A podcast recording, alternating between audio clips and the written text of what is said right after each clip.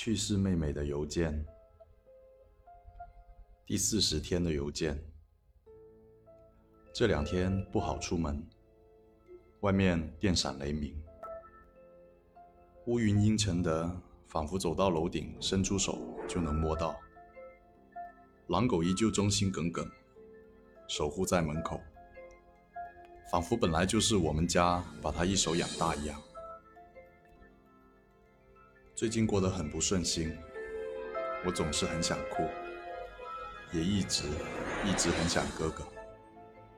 不知道为什么，我一直有很不安的感觉，心里在害怕着什么事的到来。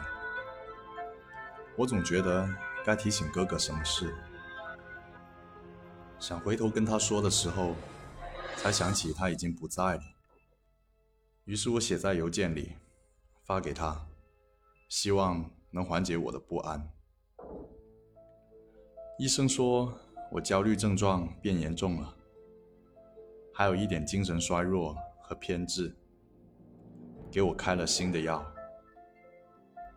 爸爸妈妈觉得我是因为哥哥死得太可怕，受了刺激，非常担心我。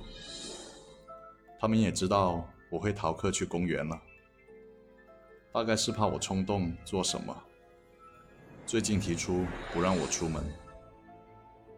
外婆也同意养狗，我猜她觉得养狗能缓解我的心情，希望我和这个孤独的生命互相安慰吧。今晚炸雷声很大，换做以前，我会故意在熄灯后跑去各个房间吓他的。虽然今晚也想习惯性这么干，不过果然还是算了。对空荡荡的床铺尖叫，显得我在疯人院一样。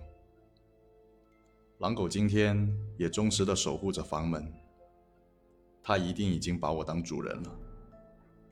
明天就给它认真取一个名字吧。